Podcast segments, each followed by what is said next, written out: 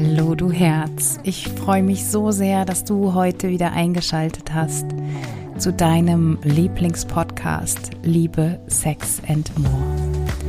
Mein Name ist Nicole Stuhl und ich bin deine Mentorin für eine dauerhaft liebevolle und sexy Beziehung. Ich träume von einer neuen Generation von Frauen, von Frauen, die mit sich selbst und ihrem Leben in Love sind Frauen, die wissen, was sie wollen und sich aktiv trauen, ihre Weiblichkeit zum Ausdruck zu bringen und lustvollen und schamlosen Sex erleben können. Und dieser Podcast soll dazu beitragen, dass du dir ein Liebesleben nach deinen Wünschen kreieren kannst. Und nicht nur du dir selbst, sondern dass du auch die Verantwortung für deine Kinder übernimmst. Weil wenn du mir schon länger folgst, weißt du, wie entscheidend die Prägung ist. Und ich möchte heute auf sexuelle Bildung, auf Aufklärung eingehen. Und umso mehr freue ich mich, dass du heute dabei bist und dass du ein wertvoller Beitrag sein kannst und auch schon bist für deine Kinder und dass du dieses Tabuthema brichst und damit deinen Kindern einen viel leichteren Umgang mit Sexualität ermöglichst. Meine eigene Aufklärung hat in meinem Elternhaus so gut wie gar nicht stattgefunden. Also es gab irgendwann ein Gespräch, ich glaube, ich habe das schon mal in einem Podcast erwähnt, wo meine Eltern quasi alle Fehler gemacht haben, die man nur machen kann. Und ich mache ihnen überhaupt keinen Vorwurf, weil sie haben aus dem Wissen gehandelt, was sie damals hatten. Und ich bin mir sicher, dass selbst meine Eltern nie in ihrem Elternhaus sexuell aufgeklärt wurden. Und das ist aber so entscheidend und so wichtig und wir dürfen das nicht nur der Schule überlassen oder dem sozialen Umfeld, weil sonst so viele Themen verloren gehen. Und deshalb habe ich gedacht, ich muss dieser sexuellen Aufklärung jetzt unbedingt mal eine Podcast-Folge widmen, weil es in meinen Augen einfach extrem wichtig ist. Und jetzt habe ich ja gerade meine eigene Situation geschildert und die Fehler, die meine Eltern damals gemacht haben, waren zum einen, dass sie gedacht haben, dass es mit einem Gespräch erledigt ist. Und also den Zahn muss ich dir gleich zu Beginn ziehen. Sexuelle Aufklärung ist ein Prozess, weil du begleitest dein Kind von Babyalter an bis zur Volljährigkeit und darüber hinaus. Und es kann nicht sein, dass so ein wichtiges Thema wie die Sexualität nur an einem fixen Zeitpunkt stattfindet und danach nicht mehr darüber gesprochen wird. So haben meine Eltern das damals getan und das auch viel zu spät. Also ich weiß gar nicht mehr, wie alt ich damals war. Was ich aber noch mit Sicherheit war, dass wir alle drei und wir haben einen Altersabstand von vier Jahren. Und mein Vater hat also erstmal ein riesen Tamtam darum veranstaltet. Also alle Familienmitglieder mussten anwesend sein. Und das heißt, mein Bruder, der vier Jahre jünger ist als ich, als ich Verzeihung, der war auch dabei. Und diese vier Jahre, also insgesamt sind es ja dann acht Jahre Altersunterschied, die uns voneinander trennen. Dieser Abstand war einfach viel zu groß. Und ja, die Aufklärung, die er gemacht hat, war, dass er meinen Brüdern mehr oder weniger zu verstehen gegeben hat, dass das Vergnügen kurz ist, aber dass sie lange dafür zahlen müssen. Es ging nicht um Emotionen, die beim Liebemachen aufkommen. Es ging nicht um Verhütungsmittel und ähm, ja Fragen über meine Periode habe ich mir sowieso verkniffen, weil ich wusste, dass es aussichtslos ist. Und wir wurden auch nicht mit involviert in dieses Gespräch. Also wie es uns damit geht, welche Erfahrungen wir gemacht haben. Und wie gesagt, ich mache meinen Eltern keinen Vorwurf.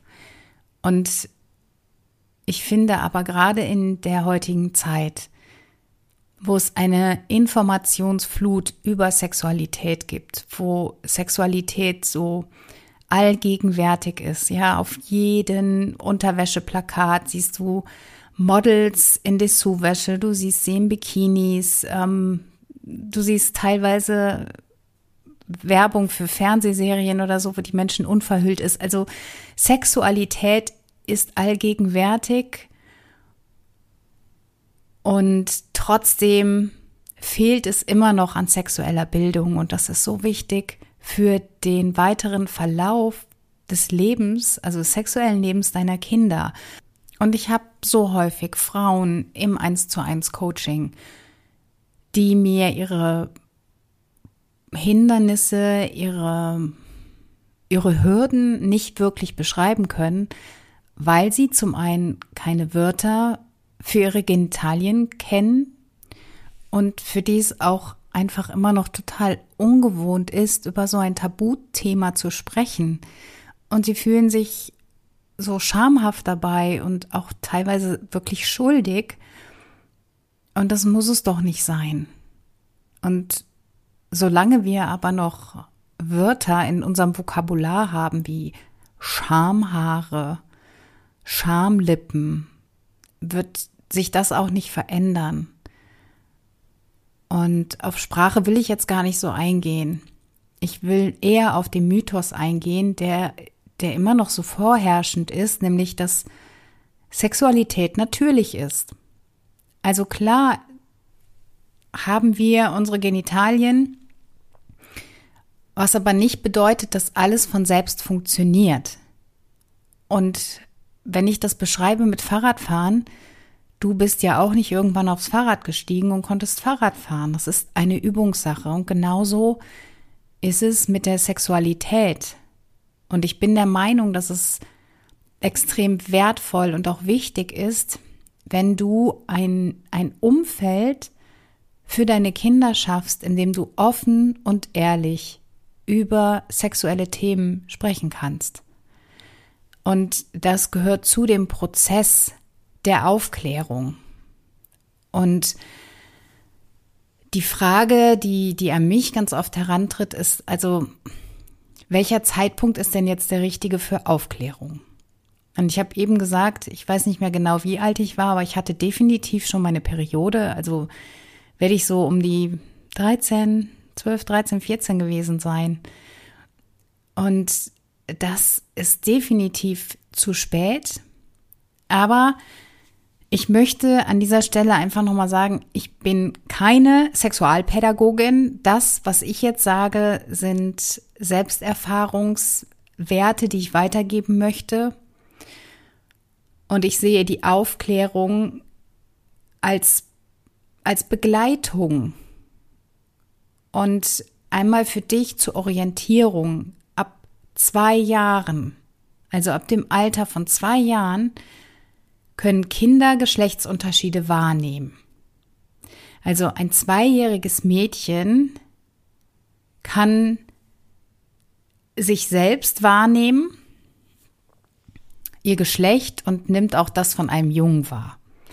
Und da finde ich es an der Stelle wirklich entscheidend, dass du die Dinge beim Namen nennst. Also, dass das Geschlechtsteil des Jungen ein Penis ist und das, was das Mädchen sieht, dass es eine Vulva ist. Und also ich persönlich war schon immer jemand, der die Dinge beim Namen genannt hat. Und von daher habe ich das instinktiv richtig gemacht bei meinen Kindern. Und ich weiß aber aus meinem familiären Umfeld, dass es ähm, in der Familie manchmal nicht der Fall war, dass teilweise meine Neffen gesagt bekommen haben, dass sie einen Lulumann haben und die Mädchen eine Mumu. Und das war noch nie meine Sprache. Also ich habe auch immer gesagt, wenn meine Kinder irgendwie einen Hund gehört haben, da bellt ein Hund und nicht, das ist ein Wauwau oder da ist eine Miau. Also bitte mach es nicht so abstrakt, sondern nenn die Dinge beim Namen, weil Kinder von zwei Jahren, die haben noch überhaupt keine Scham. Wenn, wenn du dem Mädchen oder dem Jungen erklärst, dass sie eine Vulva hat und er einen Penis hat, dann ist es für die gegeben. Dann nehmen die das hin und verwenden diese Sprache und das ist für die dann das Normal. Das ist dann ihre Wahrheit. Und ich bin überhaupt kein Fan davon, Sachen zu verniedlichen oder irgendwelche abstrakten Namen zu geben, weil es macht irgendwie überhaupt gar keinen Sinn. Und um nochmal auf die Ausgangsfrage zurückzukommen, also ab wann sollte denn jetzt aufgeklärt werden? Also ich finde es oft ergibt sich ja dieser Zeitpunkt, gerade wenn Geschwisterkinder auf dem Weg sind. Also meine Tochter war damals sechs, als meine zweite Tochter zur Welt kam. Und in der Phase haben wir uns ausgiebig darüber unterhalten, wie das Baby quasi in meinen Bauch gekommen ist. Und ich war und bin ein Fan davon, solche Dinge gerade Kindern über Bücher zu vermitteln, weil der visuelle Reiz dabei auch so eine wichtige Rolle spielt.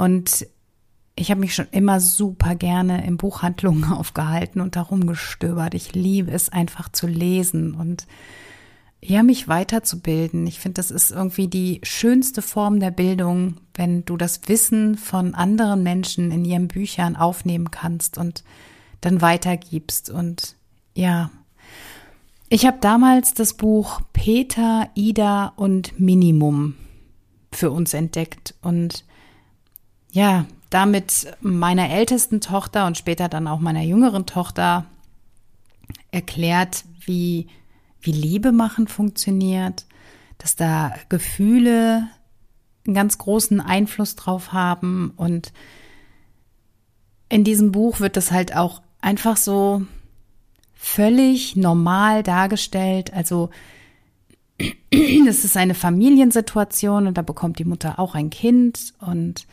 Vater und Mutter erklären den Kindern, wie Liebe machen oder sie nennen das Beispiel Beischlaf in dem Buch funktioniert.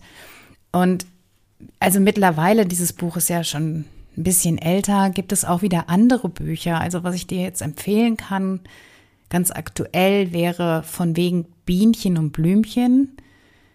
Ich kann das ja später noch in den Show Notes verlinken oder ich werde es auf jeden Fall verlinken, weil es nochmal eine Spur aufgeklärter ist. Also das habe ich jetzt neulich gefunden und ich fand die Illustration auch so wunderschön dazu. Also eine absolute Empfehlung, um mit Kindern, die vielleicht jetzt in dem Alter sind, dass sie ein Geschwisterchen erwarten, dass man mit denen so darüber sprechen kann, weil es gibt ja auch eine gewisse Anleitung, einen Rahmen, wie und in welchem Umfang du mit den Kindern sprichst. Und gerade beim Alter ist es immer ganz wichtig, ähm, nach der Häppchentaktik vorzugehen. Also gib dem Kind so viel Wissen, wie es braucht. Also desto kleiner, desto leichter darfst du es erklären. Und eine Grundregel, die ich ähm, ganz cool finde, ist, wenn ein Kind eine Frage stellen kann, dann ist es auch bereit für die Antwort. Und dann ist es eigentlich egal, wie alt das Kind ist, weil es einfach so individuell ist, wie Kinder ähm, ja von der Reife her sind, was sie quasi verpacken können und was nicht. Und ich habe ja, wie gesagt, zwei Töchter bei mir war das ja auch immer so, wenn wir unterwegs waren, sei es jetzt auf Reisen oder wir waren auswärts unterwegs. Meine Kinder sind auch immer mit mir auf die Toilette gegangen. Also wir haben uns quasi die Toilette geteilt. Und natürlich haben die dann gesehen, dass ähm, die Mama auch ihre Periode hat. Und das war, ich habe aber davon gesprochen. Also sie haben sich im ersten Moment, als es das erste Mal vorkam, natürlich ein bisschen geschockt reagiert, so, oh Gott, Mama, hast du Schmerzen? Und das ist so ein wichtiger Zeitpunkt da, dem Kind klar zu machen, dass du keine Schmerzen hast, dass es natürlich nicht super angenehm ist, dass da brauchen wir nicht drüber sprechen. Aber dass es etwas regelmäßiges ist und dass sie da keine Angst vorbekommen. Das meine ich mit dem, dass ähm, Aufklärung ein Prozess ist. Du gehst mit gutem Beispiel voran und wenn du deinen Kindern gute Antworten gibst, dann verstehen sie das auch und haben dann auch später keine Angst, wenn, wenn sie selber anfangen zu bluten, ihre erste Periode haben. Dann sind so ganz grundsätzliche Fragen schon geklärt und das, das finde ich so wichtig. Und dann geht's vom Alter her natürlich weiter. Irgendwann kommen die Kinder in die Vorpubertät und ich weiß jetzt von meiner Jüngsten noch, dass die in der Grundschule schon angefangen hat, unter den Armen zu riechen nach dem Sport. Und Schambehaarung setzt dann ein. Bei Jungen gibt's einen, einen Stimmumbruch. Und das sind solche Türöffner, die du für dich nutzen kannst, um darüber zu sprechen, wie sich auch der Körper verändert in der Pubertät, dass dem Mädchen Brüste wachsen, dass bei den, bei den Männern der Penis länger wird, dass Haare unter den Armen ganz normal sind und du kannst auch darüber sprechen, wie, wie sie hygienisch vorbeugen können. Und das ist diese Begleitung, die ich mir so sehr wünschen würde, dass es ganz natürlich wird, darüber zu sprechen. Und das kann natürlich oder es fällt wahrscheinlich leichter und ist noch natürlicher, wenn deine Kinder dich auch regelmäßig nackt sehen. Dass sie schon eine Ahnung dabei davon haben, wie eine erwachsene Frau aussieht und beim Papa halt wie ein erwachsener Mann aussieht. Also wenn das so die gegebenen Umstände bei dir sind, dann ist das für die kindliche Entwicklung natürlich fantastisch. Ist aber kein Muss. Also du musst auch nicht vor deinen Kindern nackt hergehen, wobei ich da persönlich überhaupt keine Probleme mit habe. Für mich ist das etwas ganz, ganz Natürliches. Und ich habe es bestimmt schon mal erzählt, nach der Geburt meiner ersten Tochter, da habe ich mir gerade mal drei Monate zu Hause gegönnt mit meiner Tochter und bin dann wieder arbeiten gegangen. Und mir ist nach der Geburt meiner ersten Tochter so viel verloren gegangen, was ich erst im Nachhinein so für mich erkannt habe. Also ich war leider nicht dabei, als sie ihre ersten Schritte gemacht hat, als sie ihre ersten Worte gesagt hat. Und das habe ich nachgeholt mit meinem zweiten Kind, mit meiner zweiten Tochter, weil mir das so wichtig war.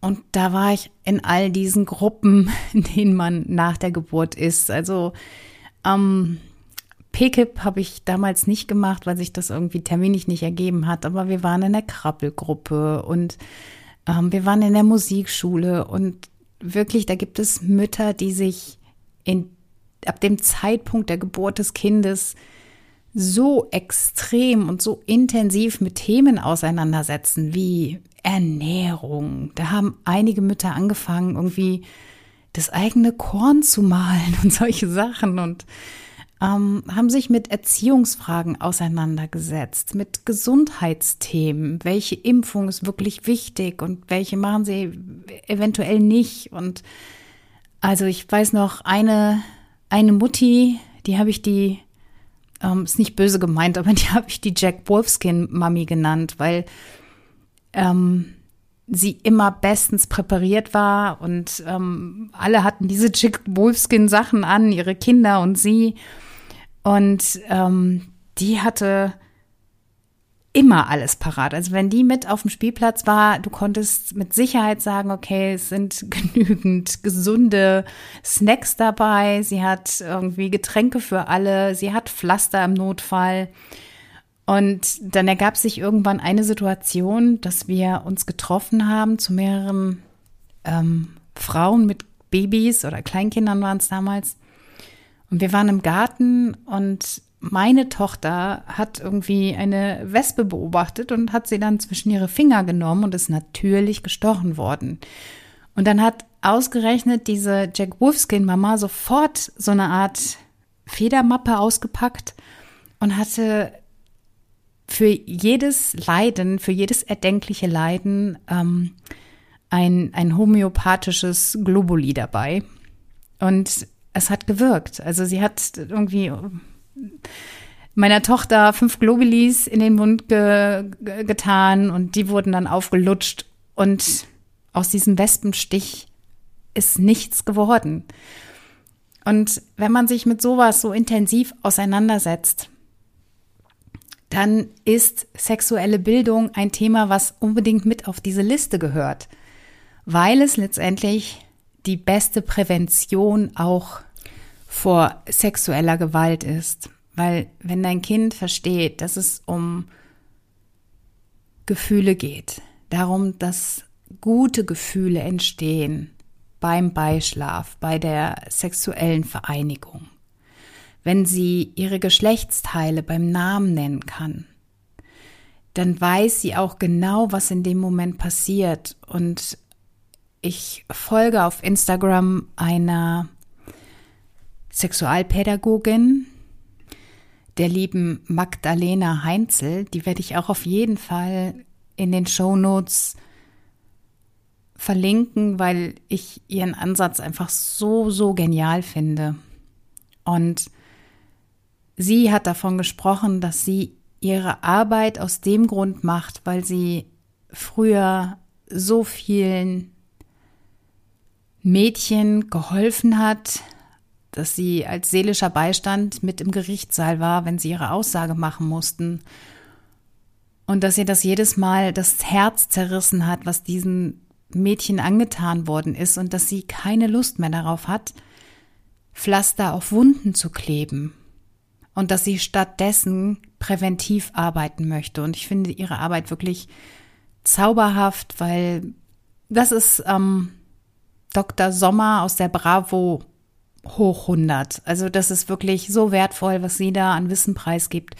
Schau unbedingt mal auf ihrem Account vorbei, weil das gibt dir ganz, ganz viele Ansätze, ganz viele Perspektiven, welche Themen du mit deinem Kind vielleicht auch einmal durchleuchten solltest. Und alle Fragen, die dir dein Kind stellt, die darfst du auch mit einer wirklichen, ja, mit einer gewissen Wertschätzung gegenüber deinem Kind beantworten, weil immerhin hat es den Mut aufgebracht, dich zu fragen. Und das bedeutet ja auch gleichzeitig, dass es so unendlich viel Vertrauen in dich hat. Deshalb unterstützt dein Kind und ja, ermutige es auch weiterhin Fragen zu stellen. Und vielleicht noch ein, ein Tipp von mir. Antworte wirklich nur auf die Frage, ohne irgendwie abzudriften oder auszuholen, weil so, so kurz und knapp wie dein, wie dein Kind fragt, so kurz und knapp darfst du auch die Antwort halten. Weil die Aufmerksamkeitsspanne ist bei den Kindern halt immer noch sehr kurz und wenn das für dich irgendwie, wenn das Kind eine Frage stellt wie Mama, ist Sex eigentlich schön? Und bei dir dann so ein Schamgefühl aufkommt. Dein Kind hat dieses Schamgefühl nicht. Es hat einfach eine Frage, die beantwortet werden möchte. Und dann beantworte diese Frage auch wirklich offen und ehrlich und sag dem Kind, wie, wie du dazu stehst.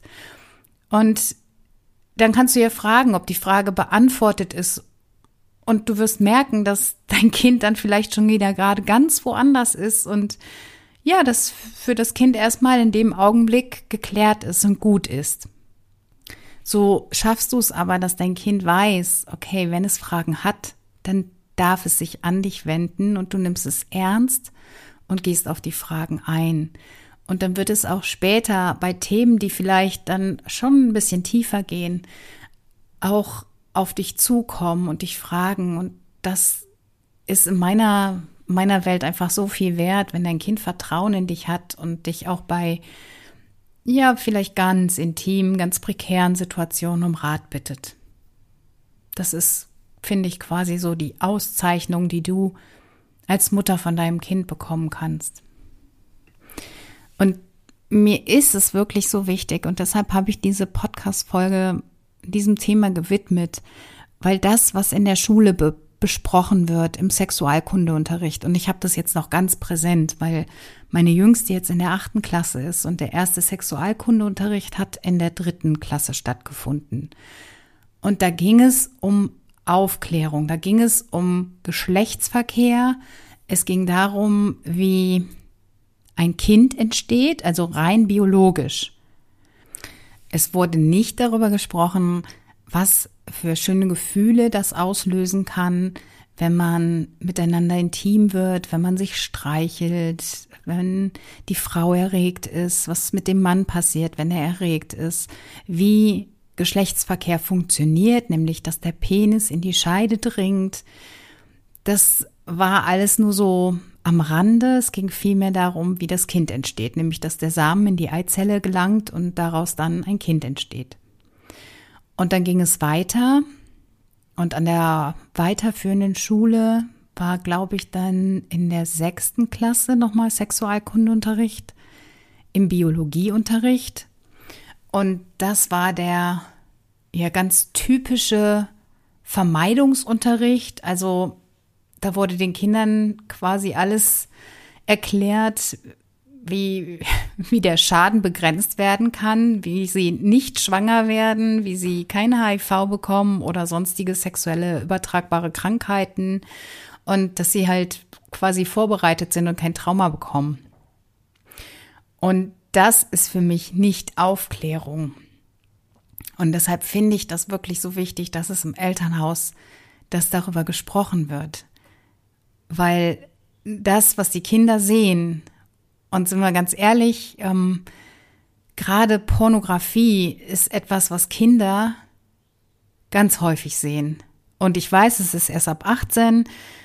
Und trotzdem ist mir bekannt, dass viele Kinder, auch im Alter meiner jüngsten Tochter, Tochter ähm, firm darüber sind, wie die aktuellen Pornostars heißen. Und das ist Performance-Sex. Und viele Kinder denken, dass das Sexualität ist und haben da danach, nachdem sie sowas Verstörendes sehen, so viele Fragen und da kommt so ein Leistungsdruck auf.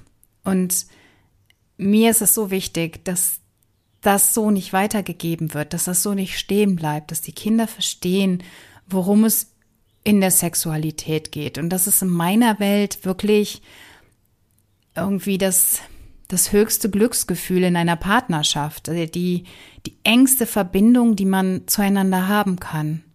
Und dass es etwas ist, was gehütet werden darf, dass es ein Schatz ist, dass es etwas Wunderbares ist, dass es schöne Gefühle ausmacht, dass es die Vereinigung, die Partnerschaft stärkt. All das, was ich dir ja immer wieder erzähle.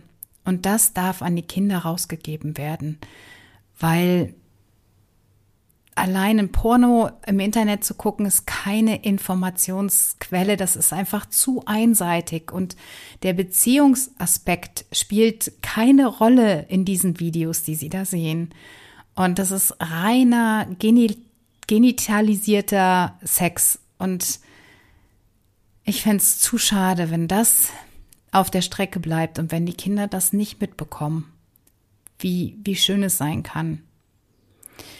Und ich habe mich ja im Vorfeld zu dieser Folge ausgiebig im Internet umgeschaut und was es da noch für Unterstützung gibt. Und ich habe das auch auf Instagram abgefragt, wer sich Unterstützung wünscht, gerade in Sachen Aufklärung der eigenen Kinder. Und meine Vermutung ist wirklich bestätigt worden, dass es eine, eine große Anzahl von Frauen sind, die was ich auch absolut nachvollziehen kann, die da gerne Unterstützung haben möchten, weil sie es vielleicht selber nicht erfahren haben und nicht wissen, an welche Regeln sie sich da halten können und wie sie am besten vorgehen.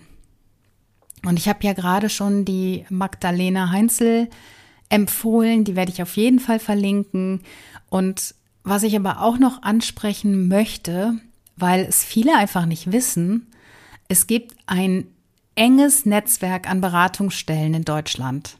Es gibt zum Beispiel die Pro Familia, in der jeder Mensch, der in Deutschland lebt, ein Anrecht auf eine Beratung hat. Und falls du dich irgendwie dem Ganzen noch nicht gewachsen fühlst, wenn du das Gefühl hast, okay, also oh, ich, mir kommt die Schamesröte ins Gesicht, wenn ich jetzt mit meinem Kind darüber sprechen soll. Und dann vereinbare doch einfach mal einen Termin bei Pro Familia und lass dich da selber beraten.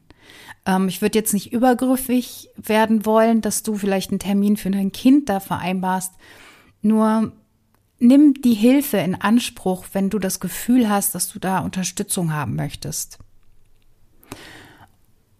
Und dann gibt es noch ein paar Internetseiten, die ich auch einfach wirklich von Herzen empfehlen kann, ähm, wie zum Beispiel lilly.ch, werde ich auch auf jeden Fall in den Shownotes verlinken. Das ist eine Internetseite, die wirklich, ja, ähnlich wie das Prinzip von Dr. Sommer Fragen von, von Kindern und Jugendlichen beantwortet und aber in so einer herzlichen und liebevollen Atmosphäre, wie ich also ich finde es wunderschön. Ich wusste davon nicht. Ich habe das jetzt erst letzte Woche entdeckt und ich war total begeistert von dieser Seite und kann sie wirklich nur vom Herzen empfehlen. Und was es auch noch gibt, weil ähm, natürlich gehen die Mädchen irgendwann zum Gynäkologen. Spätestens dann, ähm, wenn, wenn es um geeignete Verhütungsmittel geht. Und es gibt aber auch die Mädchensprechstunde, in der typische Fragen zum Zyklus geklärt werden, über Geschlechtsverkehr, Verhütung, auch über sexuelle übertragbare Krankheiten. Also wirklich all diese medizinischen Fragen können an, bei der Mädchensprechstunde geklärt werden. Und da gibt es auch eine Internetseite, die heißt mädchensprechstunden.de ähm, ja, kann ich dir auch nur empfehlen, wenn du schon ältere Kinder hast, Mädchen hast, dass, ähm, ja, die da eventuell auch mal durchstöbern können. Dann gibt es auch immer wieder gute Literatur, gerade in Sachen Aufklärung für Mädchen. Wirklich, schau dich da mal um, geh in die Buchhandlung und geh mal ganz bewusst an dieses Thema heran. Und wenn du dich dafür öffnest, dann werden es deine Kinder auch tun. Also wie eingangs schon gesagt, wie ich meinen Podcast immer ankündige, ich wünsche mir so sehr eine neue Generation von Frauen, die einfach bewusster mit ihrer Sexualität umgehen. Und das ist einfach wünschenswert, dass du diese offene Kommunikation über dieses noch so tabuisierte Thema Sexualität, dass du es offensiv angehst und das, das Tabu brichst und damit deinen Kindern einfach, ja, eine bewusstere Lebensweise schaffst. Es war mir wie immer eine große Freude und ich danke dir von Herzen, dass du dir das angehört hast, dass du den Weg mit mir gehst und dass deine Kinder davon profitieren werden. Folgt mir so gerne auf Instagram für weitere Inspirationen. Findest mich als Nicole-Intimacy Coach. Und ich freue mich über deine Bewertung zum Podcast, wenn du den Podcast teilst mit Menschen, die ebenfalls davon profitieren können. Und am Ende des Tages ist Liebe das große Ganze. Es geht darum, wie viel du geliebt hast mit wem du kostbare Momente teilst. Verlieb dich in dich selbst und die Welt liebt dich zurück. In diesem Sinne, let love be your energy.